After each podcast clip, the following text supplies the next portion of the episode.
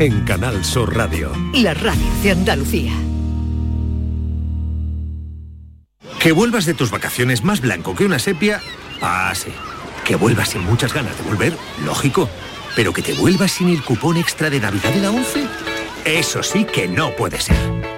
Ya está a la venta el cupón extra de Navidad de la 11, con 75 premios de 400.000 euros y más de 910.000 cupones premiados. Estas vacaciones no te vuelvas sin tu cupón extra de Navidad de la 11. A todos los que jugáis a la 11, bien jugado. Juega responsablemente y solo si eres mayor de edad. Consigue hasta 6.000 euros para digitalizar tu negocio. Si tienes entre 3 y 9 empleados, ya puedes solicitar el kit digital. En AM System te lo ponemos fácil. Te asesoramos, tramitamos tu bono y lo ejecutamos. Entra en amsystem.es y consúltanos.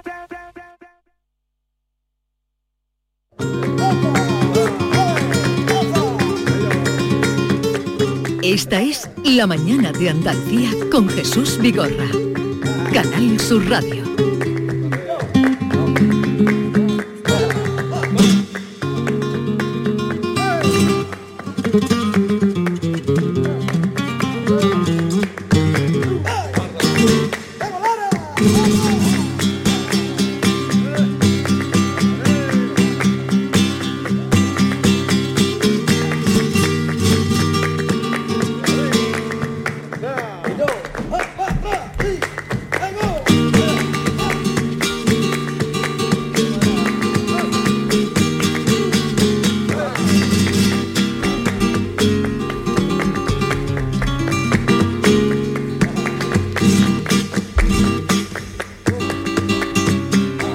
Les anunciaba que hoy íbamos a tener el placer y la ocasión de recibir a Eva Yerbabuena, pero además en un día muy especial, muy especial para ella. eh, en vísperas también de otro acontecimiento como será la inauguración de la Bienal de Flamenco y aquí está con nosotros Eva Yerbabuena, buenos días. Muy buenos días, Jesús, un placer siempre volver a verte. ¿Qué tal estás? Hace tiempo que no nos veíamos, porque en los años de la eh, De pandemia, pandemia. y todo esto, Mm. eh, aunque hemos hablado varias veces contigo, eh, pero no, no, no hace tiempo que no nos veíamos. ¿Y ¿Qué tal estás? Bien, yo siempre positiva. Hay que ser positivo y, y no quejarse mucho. no, eso es de mala educación, quejarse. Y, y más en un día como hoy. Yo siempre me acuerdo de, me acuerdo mucho de Enrique a diario, Enrique Morente. Enrique Morente. Él decía, de vez en cuando hay que molestar. Si no, siempre nos convertimos en seres molestados. Sí. Bueno, Eva Yerbabuena eh, va a recibir hoy de manos del rey Felipe VI el Giraldillo Internacional Ciudad de Sevilla, el primero que se entrega en la Bienal de Flamenco, que comienza justamente eh, el próximo sábado. Hay un acto mañana, pero mm, comienza con el estreno de tu último espectáculo. Pero hablemos primero de... Vamos a empezar por lo más dulce, ¿no? Hombre, supongo que será un día muy importante para ti, Eva. Eh, Este, la- este la entrega- reconocimiento tan importante. Es un día muy especial, mucho, eh, por, varias, por varias cosas. Para mí es muy importante porque no es un premio que, que considere que es mío solamente. Es un premio que bueno, que está ahí, que es reconocido eh, y que yo quiero compartir con, con, todos los, con todos los artistas de flamenco, sobre todo los de más con los de otras generaciones atrás que con la mía, porque gracias a ellos los demás estamos aquí. Ellos son nuestros maestros, nuestros puntos de referencia y los que hacen posible que, que le tengamos tanto respeto a este arte tan maravilloso que para mí, para mí es un arte eh, prácticamente curativo, es una medicina. Es algo maravilloso, es un medio de lenguaje, es nuestro trabajo, es lo que nos identifica, lo que habla de, de- de nuestra cultura, de, o sea, ¿qué voy a decir yo del flamenco? Eso por un lado. Por otro lado, es maravilloso porque eh, está el rey. O sea, y para mí, eh, ya desde aquí y, en nombre del flamenco y de todos los flamencos se le da la gracia porque eh, nos hace falta esa presencia, la echamos mucho de menos. No solamente me gustaría que viniese a ver, mm, a entregarme ese maravilloso premio, que ya se lo agradezco de corazón, sino también verlo de vez en cuando en los teatros. Porque la Casa Real, aunque ha llevado el flamenco, ahora nos contarás, por el mundo y tu compañía, y tú has estado muchas veces y muchos artistas, pero rara vez, haciendo memoria, se les ha visto eh, a su padre o su madre o, la Casa Real actual en, asistiendo a algún espectáculo flamenco. Pocas veces. Han estado, pero, muy, pero muy pocas. Entonces, eso se, echa en falta. Mm es necesario.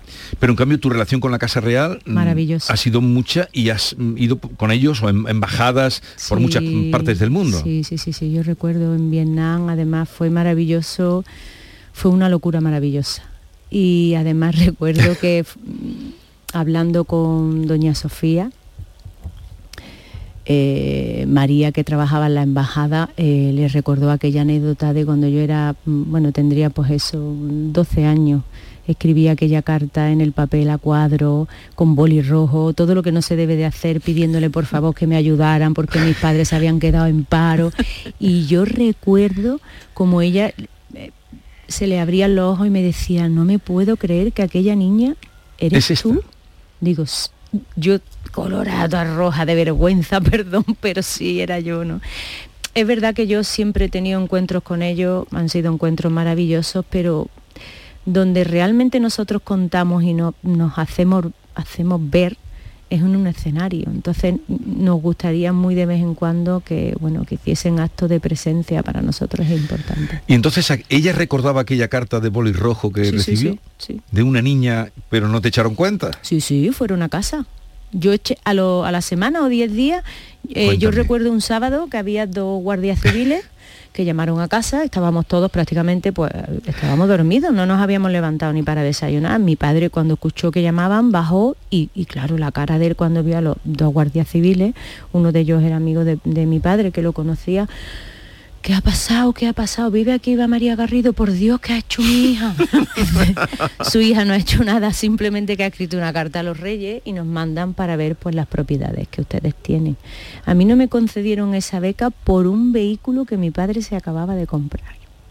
Que el pobre mío mm, se vio negro para poderlo pagar, pero estuvieron a punto. Pero sí, sí, sí, me contestaron. ¿Pero no tuviste la beca? No tuve la beca.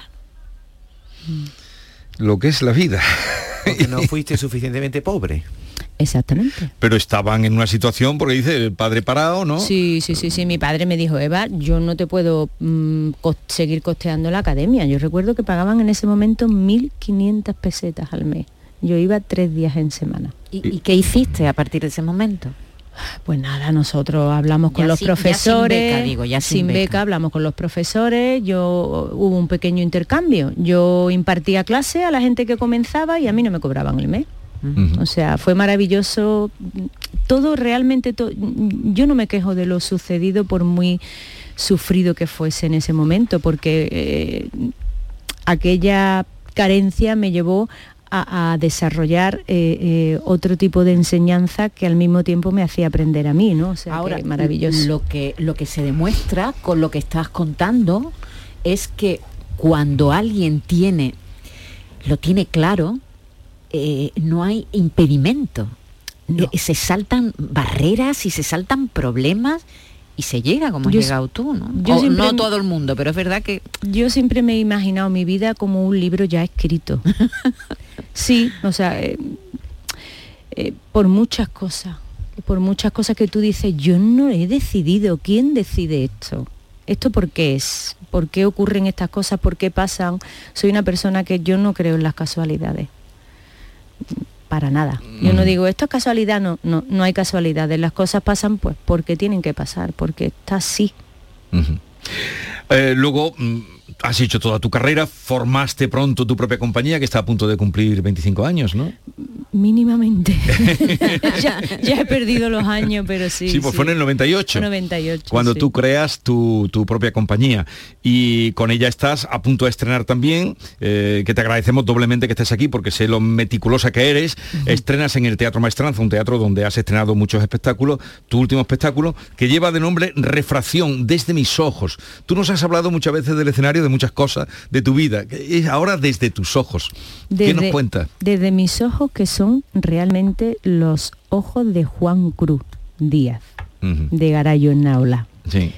Él me ve de muchas maneras y eso es lo que se va a contar eh, si Dios quiere, el sábado en el Maestranza. Es una desnudez, es una conversación entre, entre nosotros dos, eh, con los músicos, con todo el mundo, pero yo he vivido un proceso creativo que es lo que más valoro, muy enriquecedor, mucho y mm, de verdad se lo agradezco porque es maravilloso. Eh, eh, Juan Cruz Díaz de Garayo Esnaola es eh, director artístico, es director también escénico, es también músico, músico es coreógrafo, tenor, cantante, ¿Cómo, fue el contacto con, con él? ¿O dónde yo lo conocía ya, yo lo vi, en, en el Teatro Central, vi un espectáculo romances que él dirigió eh, en la Bienal, ¿no? En la Bienal, sí, le dieron el giraldillo, ¿no? Paño, exactamente, tiene un giraldillo. Tiene un giraldillo. Por ese espectáculo, además, por la mm. dirección de ese espectáculo. Y yo ya ahí, mm, ahí me quedé enamorada de, su trabajo como director escénico, me pareció fascinante. Pasan los años y bueno, cuando Chema me llama para cosa que le agradeceré siempre porque no hay cosa que pueda agradecer un artista más que mm, una llamada de teléfono porque eso es señal de confianza ¿no? Bueno, pues mira, confía en, mi trabajo y eso es maravilloso.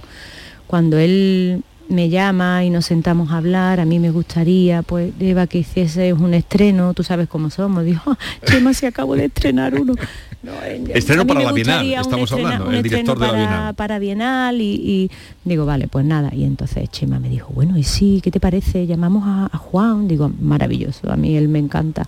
Y así fuimos hablando y nada, él ah. encantado. Él hace contemporáneo habitualmente, pero también se acerca al flamenco. Dice que el flamenco no le es ajeno, ¿no? Juan dice que el flamenco no le es ajeno. No le es, igual que a mí no me es ajeno otro tipo, otra forma de moverse y de contar. A ver, yo siempre he dicho que en este caso hay, hay artistas que da igual, hay artistas que no necesitan etiqueta porque te hacen sentir y, eso es lo maravilloso de, Esa es la magia del arte. Pues eso será en el Maestranza el sábado, refracción desde mis ojos con la música de Paco, de Paco Jarana. Mm, no podía ser de, otra manera. sí, de mi Paco, que además eh, este premio yo mm, se lo dedico a él porque no es una trayectoria, es una trayectoria de dos. Él siempre ha estado conmigo, siempre lleváis a mi lado, eh, eh, como compositor de la compañía, como padre, como compañero, como todo, ¿no? O sea que este, este premio es, dedicado a Paco. ¿Cuántos hijos tenéis? Dos. Dos. Manuela. ¿Estarán contigo? estará por aquí. está, abajo. Se ha quedado abajo, mira, podríamos hablar contigo. que yo no quería que bailara, ni cantara, ni nada de esto. y ahora está, está, de ayudante de producción en la compañía. O sea que. ¿Pero baila también?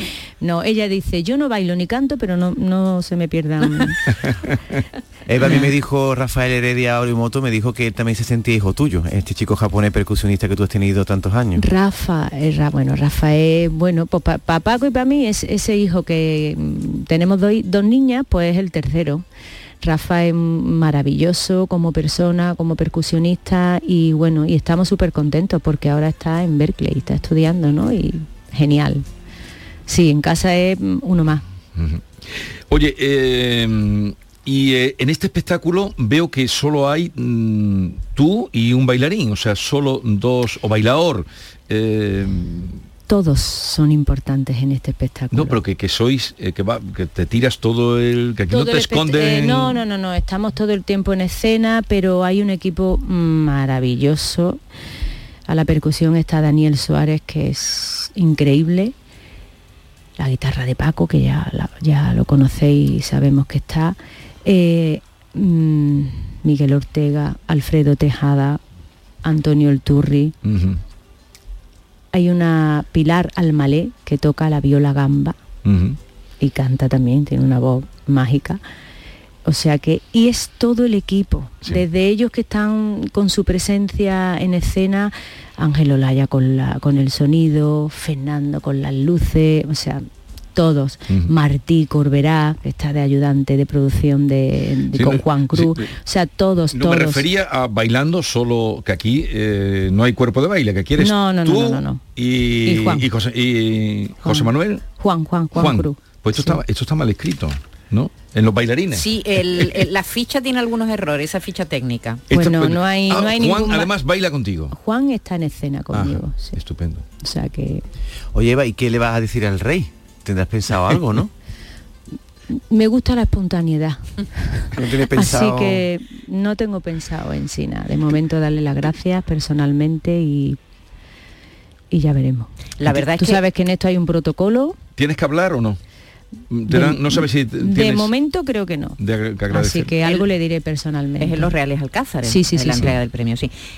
Está, la verdad es que es el primer giraldillo internacional de flamenco que se otorga en la Bienal. El baile eh, flamenco es, eh, diremos, de las manifestaciones de este arte el más internacional, ¿no? No sé si el más internacional, porque es verdad que hay cantadores y, músicos que van- viajan por el mundo, pero el baile se llega de otra manera. Yo siempre digo, y no, por Dios, no quiero que esto suene a prepotencia ni. no. Pero por la experiencia, la gente tiene como un poco de miedo cuando hay un, un concierto de guitarra o hay un concierto solamente de cante. Tiene, tiene un poco de miedo porque no entiendo, no. eh, yo siempre digo, eh, no hay que entender, entonces nosotros no vamos, no, no vamos al Louvre porque Sí. no entendemos Claro. de pintura. No, no se trata de entender, se trata de, de- de sentir, de ir, déjate llevar. ¿no? Pero sí que es verdad que el baile, yo siempre me, yo me siento a nivel personal, eres como el, el- el canal transmisor, ¿no? O sea, eh, eres el escudo ellos provocan, está el cante, está la guitarra que pasan a través de ti y tú ¡buah! Expones al público. El público te hace sentir a ti y a ellos al mismo tiempo. O sea, eh, quizá más directo para ellos. Sí, el baile ha sido más internacional, Sí, más eh, internacional. porque es más fácil, eh, Claro. de alguna manera, eh, eh, que se introduzca en todas las Es culturas. ¿no? curioso, pero si, ha- si hacemos un análisis, nosotros empezamos moviéndonos a una velocidad, es Sí. lo primero que hacemos, ¿no? Es por supervivencia. Eh, lo segundo es, o sea, el primer instrumento que escuchamos es la voz, Mm. el, el llanto, el, el- yo siempre digo, para mí el pilar de, de- de máximo para mí es la voz, a mí es lo que me atrapa, la- las voces, lo que me, lo que realmente mue- mueve mis ¿Te vísceras. hubiera ¿no? gustado cantar? ¿Sí? Es mi frustración. Suele ser siempre, suele ser siempre, siempre suele pasa. ser el siempre. que baila quiere cantar y el que Y el canta que quiere canta quiere bailar. toda la vida, toda la Tu- vida. Tu, primer espectáculo con la compañía fue Eva, ¿no? Eva. Eva. Sí. Y el último, bueno, el último hasta ahora, el que cierra, es Mis Ojos. Hay que, Eva, eh, todo muy Ojos. personal. Eva, Mis Ojos. Aunque ha habido otros también muy personales, muy personales Sí. tuyos, ¿no? Como el uso de la memoria, el recuerdo, o los que hiciste también con tu propio nombre, Hierbabuena, que cae en medio de todos los que has hecho, Eva, Hierbabuena, Mis Ojos. y Federico, que lo ha, a Federico García Lorca lo has hecho en varios Es espectáculos. maravilloso. Has tenido Es siempre muy presente en Federico es inmenso. Yo te das cuenta de que crece y está ahí. O sea, tú creces, Federico es como forma parte de tu de todos los sentidos. Creces Mm. en Granada y cuando quieres acordar, dice la gente que te ve fuera, tienes algo muy de Federico. ¿no? dice, ¿será que he nacido en Granada o que estoy en Granada? He vivido, soy de Granada, algo, algo tengo que tener, ¿no? Porque tú naciste en Alemania. Yo nací en Alemania, lo- hasta los 17 días no, no, no pisé Granada. ¿no? Pero sí es verdad que, que es algo que está ahí, que está en el ambiente, que forma parte de ti, eh, en la vista, en el oído, en el sentir, en la en todo. Pero en tu DNI pone nacida en Alemania. Sí, sí, ¿Eres sí, sí. alemana de. Entonces tienes sí. nacionalidad alemana, ¿o no? Eh, no, mi padre cogió la española. Pero la podía haber tenido. La podía La haber podías tenido, haber tenido. La podía haber tenido. Mi padre dijo, no, no, no, no, no, española, española. Y, y cuando comenzaste a bailar profesionalmente, eh, dices que con 12 años escribiste aquella carta para pedir una beca, pero profesionalmente, ¿cuándo fue cuando empezaste a...? Fue toda una velocidad gigantesca. Muy pronto, ¿no? Muy pronto. Yo, yo O sea, muy prontito no me llevaste... di cuenta, yo cuando me di cuenta tenía 16 años y yo ya llevaba unos pocos trabajando como profesional y que yo decía, me parece que me voy a dedicar a esto, porque yo creo que ya esto quién lo para, ¿no? ¿Quién lo lo para? para? ¿Quién lo para? Eh, y yo agradeceré siempre a mis padres esa fe, porque yo miro, he mirado a Manuela cuando tenía 11 años y yo digo, "Puf, qué fe hay que tener en un hijo de que un hijo te diga me quiero dedicar a esto con 11 años y que tu padre te diga venga yo te apoyo ¿qué quieres? O sea, es increíble. Eso, no existe. No, yo eso se lo agradeceré a mi padre toda la vida. ¿Y, y, cómo llevas esa dualidad que tenéis las personas que sois responsables de una compañía, que tenéis a muchos sueldos a vuestro cargo, gente que pagarle la seguridad social y los sueldos y todo ese lío? ¿Cómo llevas esa dualidad tú? No es nada fácil, pero es verdad que, mm, no lo digo yo, eh, cualquiera que esté a mi alrededor y que me conozca mínimamente, yo soy una persona eh, con un desapego tremendo a lo material. O sea, mm, es lo que menos me importa. Y siempre me, acuerdo mucho de mi padre. No es más feliz el que más tiene, sino el que menos lo necesita. Mm. Y es verdad que, pues bueno, te gusta que la gente que esté contigo esté bien, esté a gusto. Eh, eh, es una responsabilidad muy, muy grande porque cuesta muchísimo, muchísimo. Ya no es la responsabilidad, es poder mantener eso y, sobre todo en los años que hemos pasado. eso es ¿eh? increíble. Los años que hemos pasado. Increíble. Lo bueno es, bueno, pues que antes de todo esto uno tiene medianamente la cabeza en su sitio, invierte en, en vivienda y entonces, bueno, más o menos pues viene pandemia y te puedes permitir el lujo de decir, ¿cuál es la casa más grande que tengo? Esta, venga, la vendemos y nos vamos al piso que también es grande y estamos estupendamente. Aquí no ha pasado nada. Oye, hablando de pandemia, ¿sigue siendo presidenta de Unión Flamenca? Esta... ya no, ya, ya no, ya no. Ya. ¿Eso desapareció? Ahora es Antonio González. No, no, ah, lo, pusieron, ella, ella dio ahí para el golpe junto con otros para ponerlo en marcha, ¿no? Porque se necesitaba el nombre. Está ahí. Yo, si me permitís, mm, sigo pidiendo, por favor, necesitamos estar unidos para todos siempre. Hay que tener fe en la unión. Bueno, querido, ¿dónde vas ahora? ¿La peluquería? No. ¿Qué te, va a poner? No, la peluquería que va, madre mía. Ahora, pues bueno, un encuentro más que tenemos con prensa y directamente al teatro. Al teatro. Al teatro. Para ensayar. ya, ya fuera del teatro yo ya no estoy. Ya, eh, está uno. Que tú no vas a la pelu antes del espectáculo, ¿no? No, no, no, hoy no, digo para, el acto de esta noche. del acto, del acto. de esta noche. Hoy me peinará mi madre que está en casa y si no yo. Tu madre sí que irá contigo al acto, ¿no? Sí, mis padres vienen. Tus padres, que eso será para ellos, eso sí que ellos sí que disfrutarán hoy eh, y que lo puedan vivir, ¿no? Además se emocionan, empiezan a recordar. estas cosas se hacen para los padres. Totalmente. es el único reconocimiento que realmente se llevan ellos y disfrutan. De verdad. Ya he visto a tu hija Manuela por Mira, ahí, que es muy guapa. hemos hablado de ti. hemos hablado de ti. Bueno, querida Eva, me alegro muchísimo desde que lo supe, porque lo del premio se dio a conocer no hace mucho y la presencia del rey hace menos. Así es que que sea muy feliz y que el estreno vaya muy bien eh, el próximo sábado. Y, nada, adelante con refracción, refracción desde mis ojos, que estamos deseando verlo. Un placer. Un abrazo a Paco también, a Paco Jarana. De tu parte. ¿Eh? Adiós. Adiós.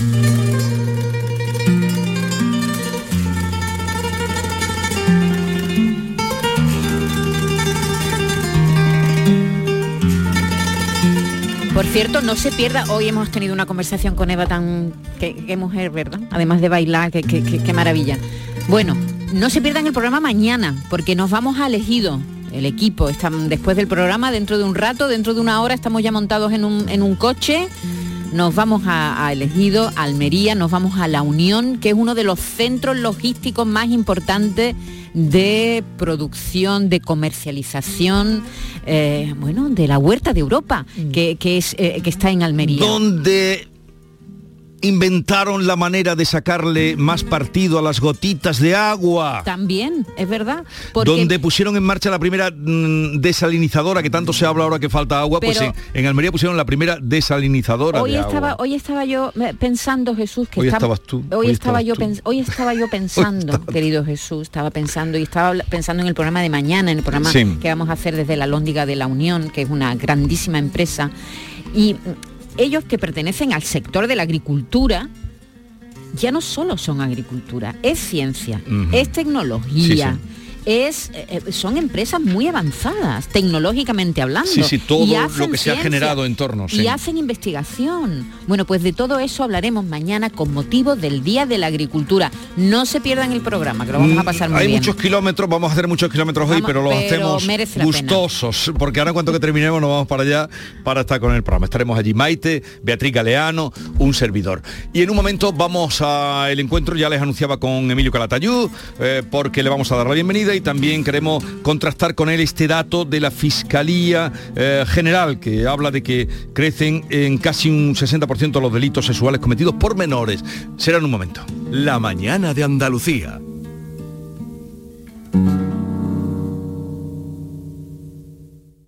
Mano de santo limpiar la ropa, mano de santo limpiar salón, mano de santo y en la cocina, en el coche, en el watercloak, mano de santo para el hotel, mano de santo para el taller, mano de santo te cuida, mano de santo te alegra la vida, mano de santo, mano de santo, ponte a bailar y no limpies tanto, mano de santo, mano de santo, ponte a bailar y no limpies tanto. Seguramente el mejor desengrasante del mundo. Pruébalo. ¿Sabes que tomando dos litros de agua Sierra Cazorla te aporta el 30% de magnesio que necesita tu cuerpo? Y además es baja en sodio. No existe otra igual. Agua mineral Sierra Cazorla. Ofertones en Rapimueble. Cheslong 249 euros. Apilable de salón 299 euros. Juvenil completo 539 euros. Solo durante esta semana y paga en 12 meses sin intereses. Busca tu ofertón en Rapimueble. Más de 200 tiendas en toda España y en rapimueble.com. Canal Sur Radio Sevilla, la radio de Andalucía. Atención Sevilla, llega la exposición más vista del mundo. Bodies, extraordinaria, alucinante, educativa, cuerpos humanos reales. Instalada en el Centro Comercial Plaza de Armas del 10 de septiembre al 16 de octubre. Venta de entradas en taquilla, exposición y en bodies.es. Descubre la máquina más perfecta jamás creada. Bodies. Son buenos momentos, son risas, es gastronomía. Es un lugar donde disfrutar en pareja, en familia o con amigos. Es coctelería, es decoración. Burro Canaglia Baran Resto. Son tantas cosas que es imposible contártelas en un solo día. Centro de Implantología Oral de Sevilla. Campaña de ayuda al decentado total. Estudio radiográfico, colocación de dos implantes y elaboración de la prótesis, solo 1.500 euros. Nuestra web o llame al teléfono 954 22 22 60. La mañana de Andalucía con Jesús Vigorra celebra este viernes 9 de septiembre el Día Mundial de la Agricultura y lo hace desde la mayor alhóndiga de Andalucía, La Unión, en el Ejido. Queremos conocer lo último en innovación en este sector, las tendencias y situación del mercado y la sostenibilidad y reducción del desperdicio alimentario. La mañana de Andalucía con Jesús Vigorra. Este viernes 9 de septiembre, edición especial desde el Ejido con La Unión, el principal proveedor de hortalizas de Europa. Con la colaboración de la Unión, el futuro que nos une. Las mañanas de los fines de semana pueden ser muy especiales si nos escuchas. Hola, soy Domi del Postigo y me ilusiona mucho volver a desembarcar en los oídos de tu corazón y tu entendimiento este fin de semana, 10 y 11 de septiembre, a partir de las 9 de la mañana. Este sábado y este domingo próximos vuelven a ser tus días de Andalucía. ¿Nos sentimos? Canal Sur Radio, la radio de Andalucía. La mañana de Andalucía con Jesús Vigorra.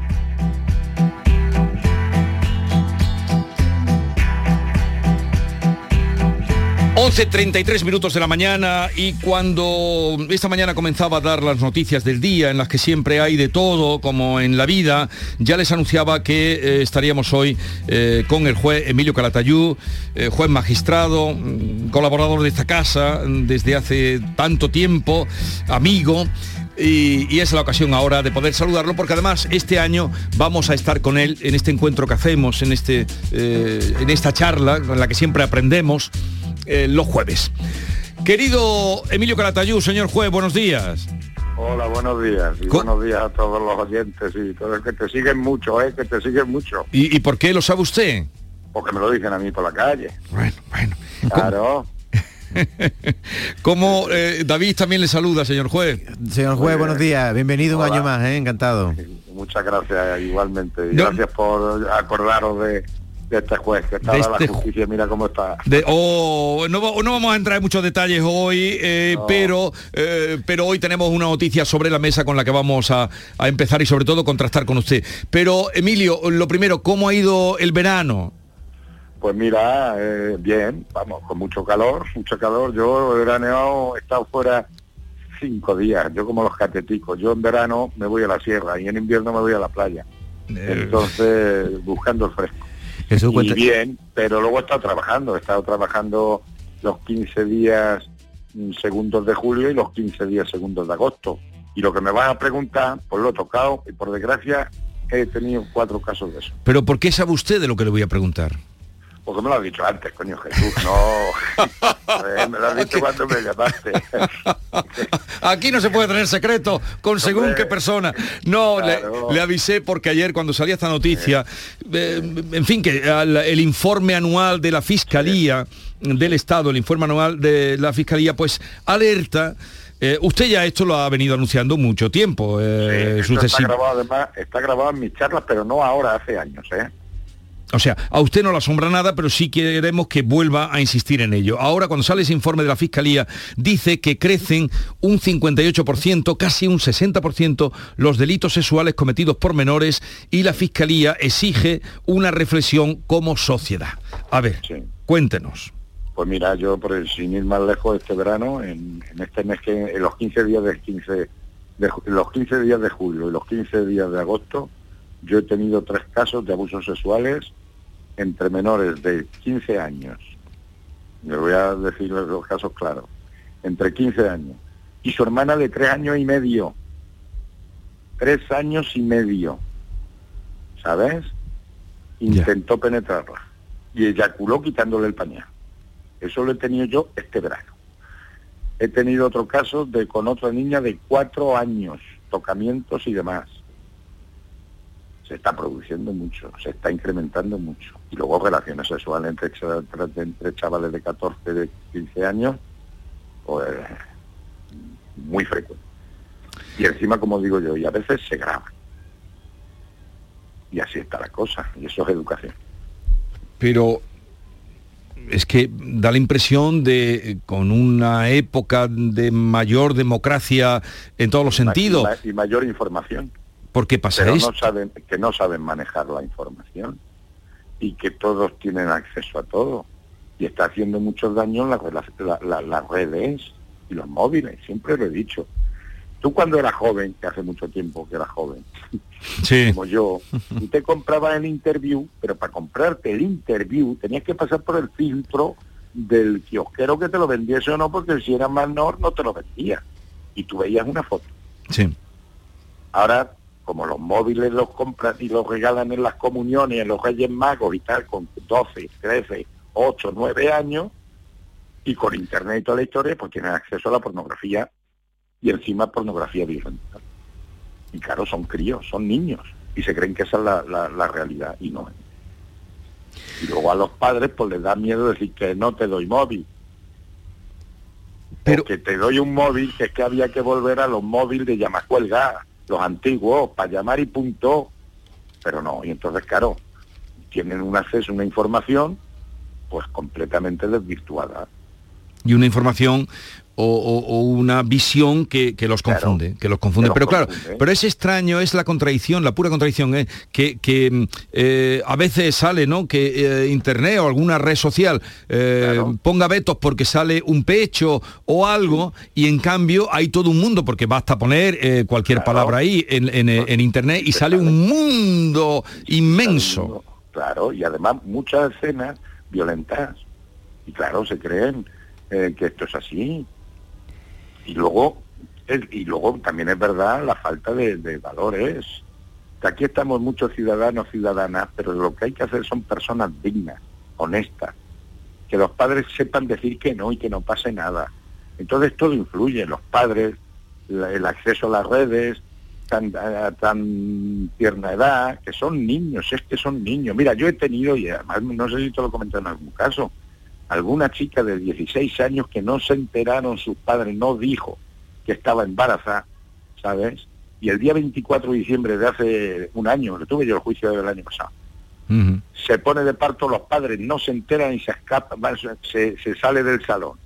No se le ocurre otra cosa que dormir, que, que, que bajarse al trastero de la casa. Y se pone a parir, vamos, a parir, que empieza a dar a luz. Y como no sabía cómo sé eso, porque no llamó a médico ni se lo dijo a sus padres ni nada de nada, pues cómo terminó el asunto. La criatura nació y se murió. Y ella, como no sabía cortar el cordón umbilical y tal, casi se desangra. Tardaron los padres en encontrarla dos horas y pasó eso. Desde luego a usted, 16 claro, años. claro, a usted eh, este informe ahora y esta reflexión No me sorprende. no me sorprende nada. Em, Pero, pero es que estamos, está- como digo yo, el imperio romano se está terminando. Estamos entrando en una era que para mí vamos para atrás. ¿eh? Los valores, el- la autoridad, el respeto a los demás se está perdiendo. Muchos ciudadanos, ciudadanas, pero nada, pero nada. Tú mira, por ejemplo, el debate del otro día, insultos. Pues así, agresividad, eh, tal. Yo hago lo que quiero, yo dispongo de mi cuerpo como me da la gana, que son niños. Ahora vas a poder abortar sin conocimiento de los padres, y son niños. Y si no, pues que bajen la edad a los 16 años. Entonces, aquí todo vale, todo vale. Y claro, los niños son niños. Emilio, habla usted de valores. No sé si ha conocido el caso que se ha conocido esta semana de la sentencia de un señor de Castellón condenado a 10 años de prisión porque provocó el suicidio de un menor por su acoso por WhatsApp. Le mandó más de 119 mensajes a sabienda de que el chico podría suicidarse. ¿Algún caso así ha tenido similar?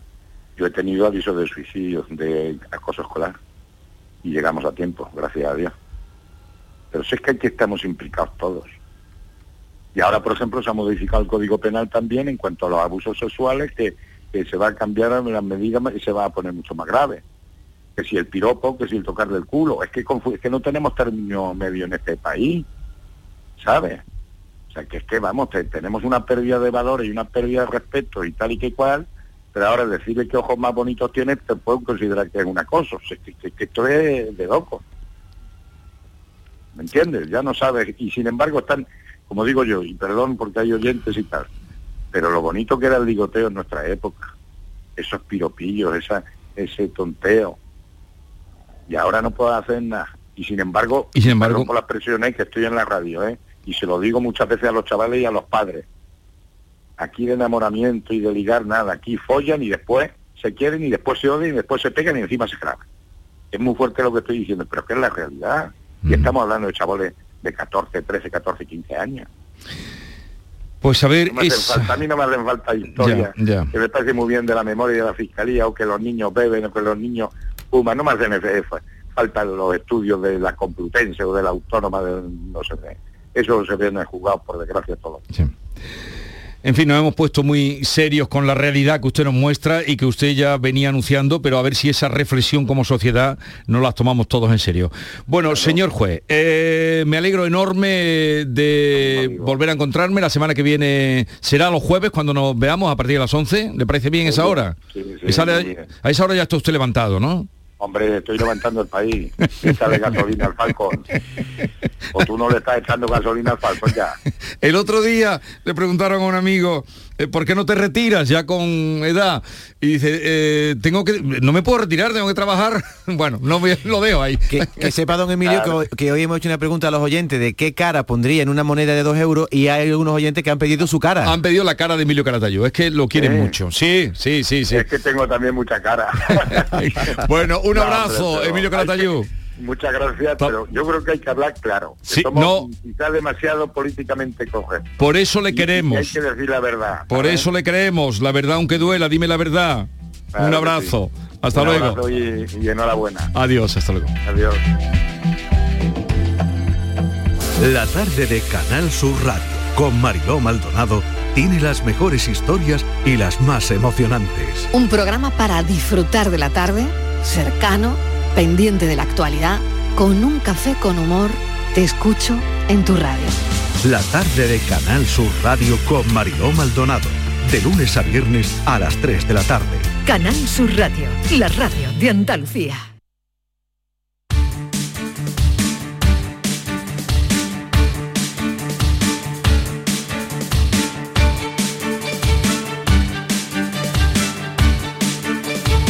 Esta es La mañana de Andalucía con Jesús Vigorra. Canal Sur Radio.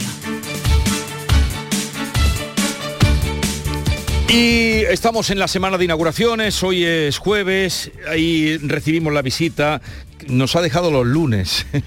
ha, ha tomado mm, ha tomado ya sección propia. Es verdad, te has cambiado de día, ¿no? Ya Die- sí. Diego Geni, buenos días. Muy buenos días. Oye, te veo estupendamente. Sí, hombre, hoy es un día importante en Andalucía, se celebran muchas fiestas, muchos municipios y sobre todo porque se va acabando el verano, que sabe que es una estación maldita para mí. Que siempre a ti te parece un poco ordinaria. Mm, Un poco, no, bastante ordinaria. es lo más ordinario que hay en el año, el verano. Y todavía no me ha dicho nada de cómo vengo vestido, que ya estaba No, mejor me- que no. Mejor no me fijo. Mejor no.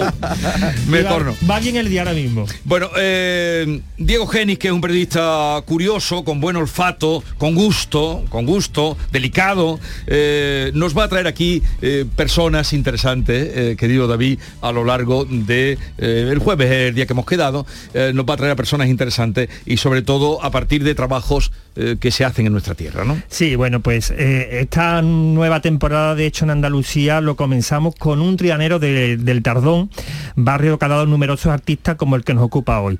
Él se llama Javier Menacho, es un artesano de la piel. De joven quiso ser jinete, pero la pasión por hacer del cuero una obra de arte es lo que le ha llevado a que sus bolsos se vendan hoy, además de en internet, en dos establecimientos de referencia de Andalucía, el Hotel Alfonso XIII en Sevilla y el Marbella Club. Lleva eh, 13 años en el oficio, ha sido alumno de Joaquín Calderón y hoy él es el maestro de jóvenes que llegan a su taller de Castiblanco de los Arroyos para aprender una artesanía que por desgracia muchas veces es más, más valorada eh, por quienes nos visitan que por nosotros mismos. Su nombre además engrosó la lista de artesanos que participaron en el último desfile de Dior en Sevilla. De eso y mucho más hablamos ahora.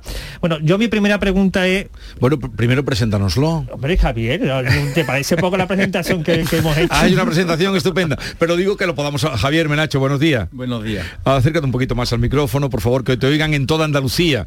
¿eh? Eh, adelante. Eh, bueno, mi pregunta es, eh, ¿cómo descubriste que lo tuyo era la guarnicionería? Pues nada, pues el descubrimiento fue eh, a raíz de, de un curso que, que quise hacer para formarme como técnico deportivo en doma y entrenamiento, el cual los nervios que llevo siempre conmigo me traicionaron y no pasé la prueba. He ido para jinete.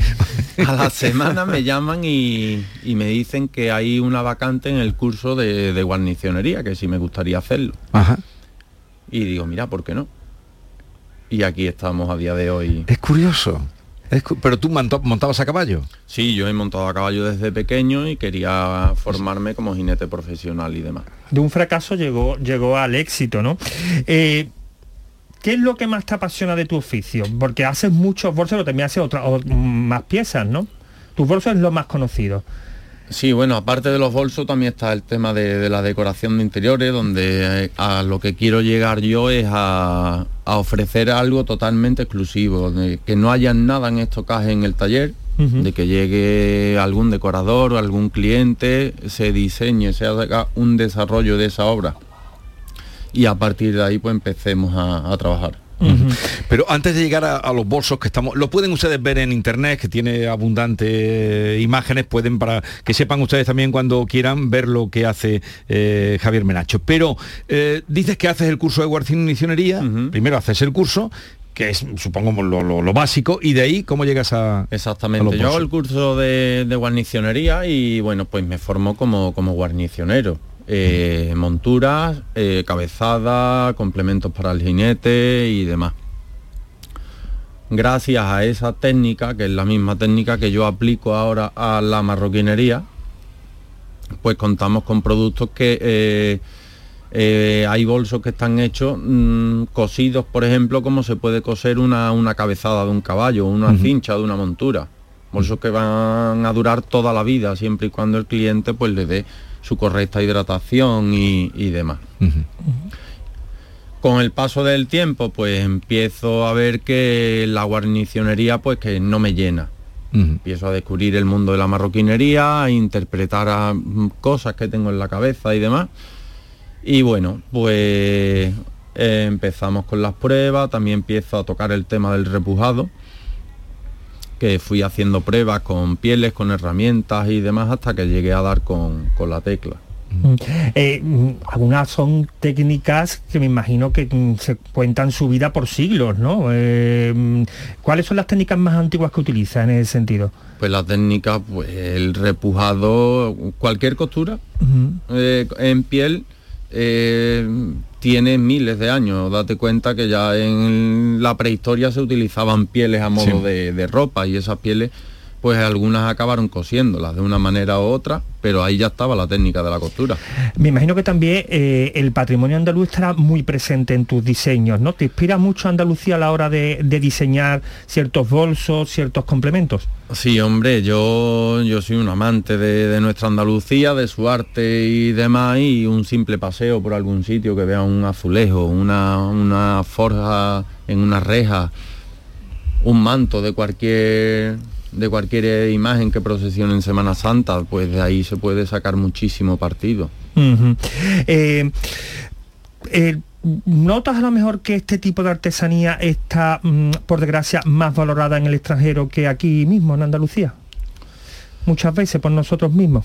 No le damos el mm. valor que debe tener, la importancia. La verdad es que sí.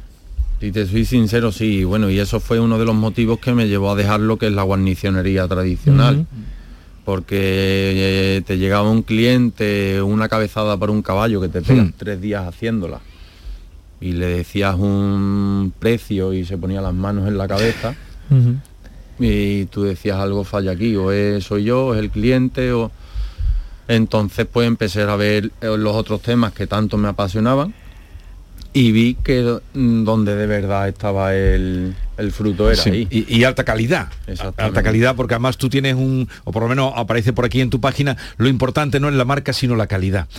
Pero mm, con respecto a lo que te pregunta Diego, ¿tus bolsos los comercializan mejor fuera de, eh, no sé, de España, de Andalucía?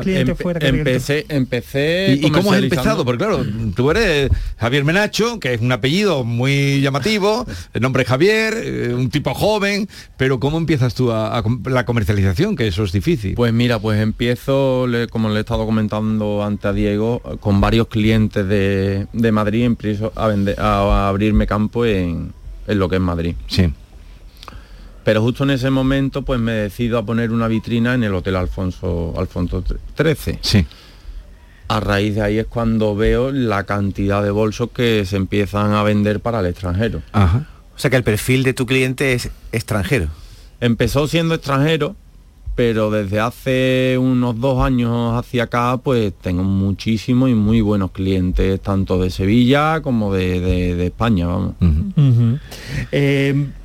quería preguntarte, eh, las marcas han llegado a importantes marcas, conocemos los de Dior, pero que participaste en el, último desfile aquí en Sevilla, pero eh, las marcas han apostado últimamente por este tipo de artesanía, ¿notas que hay mayor interés o se sigue intentando abaratar costes en ese sentido?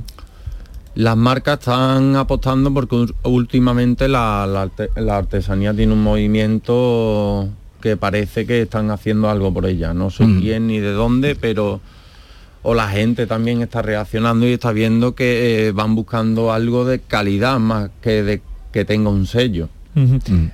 Y entonces pues me estoy viendo que eso, que las firmas se están acercando a, la artesanía. Pero sin embargo, eh, la tendencia a lo que se denomina low cost, es decir, lo de plazo, ha hecho bastante daño en el sector también, ¿no?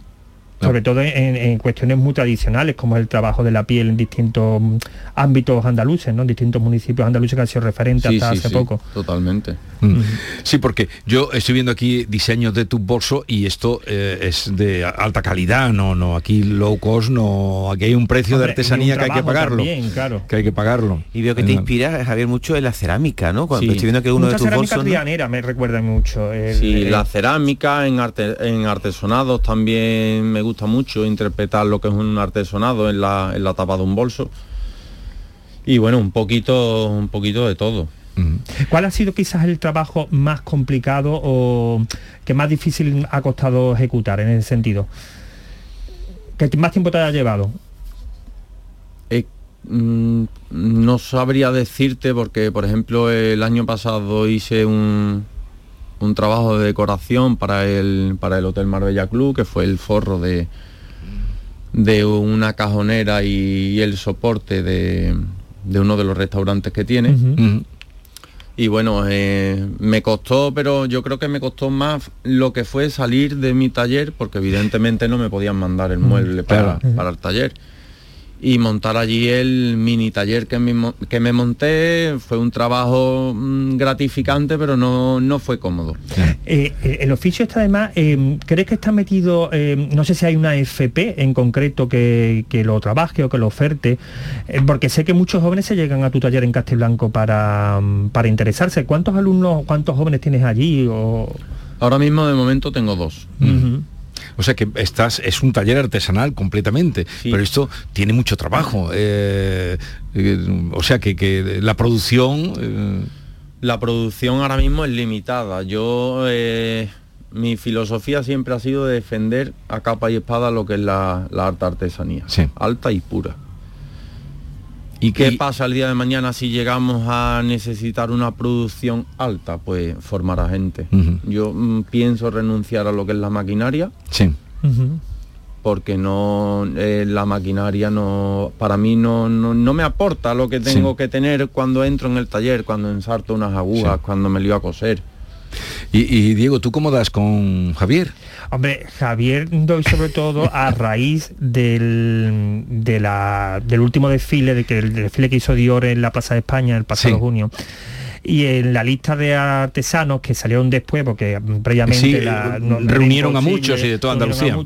pues su nombre se coló, ya era conocido, su trabajo ya era, ya era conocido, pero mm, creo que lo de Dior supuso quizás un antes y un después en tu carrera, ¿no? Ha, supuesto un, salto cualitativo. No sé hasta qué punto, eh, qué margen tuviste ahí de creatividad. Si, eh, fue una cosa que estaba muy limitada en el diseño, que te dijeron esto, queremos esto, esto, o tuviste ahí un margen de, creatividad? De creatividad, bueno, de creatividad cero. Cero porque se presenta en mi taller María Gracia Curie, la cabeza pensante de, Dior, y mm, ahí no hay quien compita. Además que eh, el detalle me encantó, que se fue, se fue flechada a un, a un monturero que tengo allí con sillas vaqueras, vio el moteado de las sillas vaqueras Sí. Y lo tuvo claro. Y dijo esto quiero. Y allí pudo ver repujados, pudo ver picados, esto, lo otro. Eso es lo que tiene una persona como esa, que además que esa persona fuera a tu taller, pero ¿qué te dijo de, tu trabajo? Mm, de los bolsos que haces, de quedó, quedó fascinada. Dijo, ¿esto cómo se hace aquí? Ella lo que me dijo dice la pena que la pena que me da que no pudieras trabajarnos más por la producción que tenemos nosotros. Actualmente cuántos bolsos elaboras al mes por ejemplo para hacer una idea de la producción que hace ya que es tan artesanal. Es que depende. Depende si a lo mejor son bolsos grandes pues a lo mejor cuatro como mucho. Son bolsos más pequeñitos pues se puede llegar a seis siete. Al mes ¿Y, por internet también lo estás aprovechando para encargos o trabajos o, no? Estoy, bueno, utilizo Instagram, que es lo único, pero por ejemplo la página web no, no le doy uso ninguno. Eh, yo intento más que nada que el cliente se acerque al taller, que, que conozca las pieles, que conozca los patrones, que vea herramientas, que, que de verdad eso se hace allí. O sea, pero que tú estás volviendo a la artesanía desde el origen. Pero aquí hay cosas muy bonitas, muy elaboradas. ¿eh? Hay una eh, artesanía, pero con una aportación nueva que es el diseño y sobre todo el llevar el arte de la guarnicionería a, complementos de moda, ¿no? Al complemento de vestir. Eh, ¿Qué media de, mm, por ejemplo, para el para el desfile de Dior, cuánto tiempo utilizaste y cuántos días? El desfile de Dior fue todo un poco la carrera, porque el... ¿Cuándo te lo encargaron a todo esto? No nos poníamos de acuerdo con... Estuvimos dos meses haciendo pruebas en pieles que me mandaban y demás, no, no nos aclarábamos con la piel. Bueno, yo pedía piel de curtición vegetal, sí. pero mandaban piel de, de curtición mineral. Lo explico así a la ligera la piel de curtición mineral se curte en un día sí. y la piel de curtición vegetal se curte con una media de 6 a 15 meses. Casi nada. Casi Entonces en estas pieles minerales pues tenemos a pieles rectificadas como una especie de barnices por, eh, por encima y demás y no, no es lo mío. Yo prefiero ver una Eh, si prefieres ver... Yo prefiero ver unas diferentes tonalidades en una sola piel que ver una piel completamente limpia. Bueno, quédense con este nombre que nos ha traído hoy Diego Geni. Eh, Javier, le ponen nombre a los bolsos, ¿no? Veo. Sí, O algunos, sí. ¿eh? Algunos Con sí. los que me involucro. El, el ti- el tigre ciego. ¿eh? Hay otro No, por ahí. Eh, eh, no existe aquí. Ese no es. No, ese. Ese fue uno que, que se le puso ese nombre, pero por el tema de, de WhatsApp, porque fue por a- Ah. para la mujer de un amigo. Ah, y, y ese nombre Bueno, se lo puso. En él. cualquier caso, entren Javier Menacho, eh, eh, la calidad lo importante, eh, quédense con este nombre y ya verán dónde va a llegar este, este joven. eh, Por cierto, ¿dónde tienes el artesano. taller en Castiblanco? Para que lo sepa la gente, por si se llegan por la zona que, que te visiten. El taller lo tengo en Castiblanco, en el corralón de, de artistas y artesanos de Castiblanco, Ujú. Donde trabajo yo y cinco compañeros más, todos de ellos artesanos. Hay una Bueno, ceramista, fíjese. un pintor, un escultor fin, y una hay que ir allí a ver ese foco de, de creación. Aquello está en plena sierra. Diego Geni, mm, gracias y enhorabuena por haber descubierto a este chico, a Javier Menacho. Suerte. Muchas gracias. Y a todos ustedes, ya saben, mañana hacemos el programa desde Almería con motivo del Día Mundial de la Agricultura. Adiós.